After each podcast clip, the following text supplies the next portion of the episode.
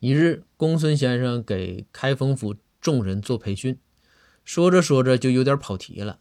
公孙先生就说：“说这玩意儿就是赶上风口啊，猪都能飞起来。”后来培训完了，赵虎就一直合计公孙先生这句话啥意思，想着想着呢，突然就有了个主意，要验证一下公孙先生这句话的理论啊。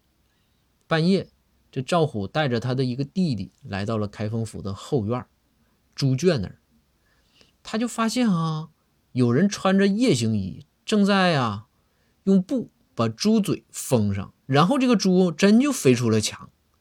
这赵虎啊，赶紧对他弟弟就说：“快照风口，快走，别让人看见。原来是这么个风口啊，差点丢人。”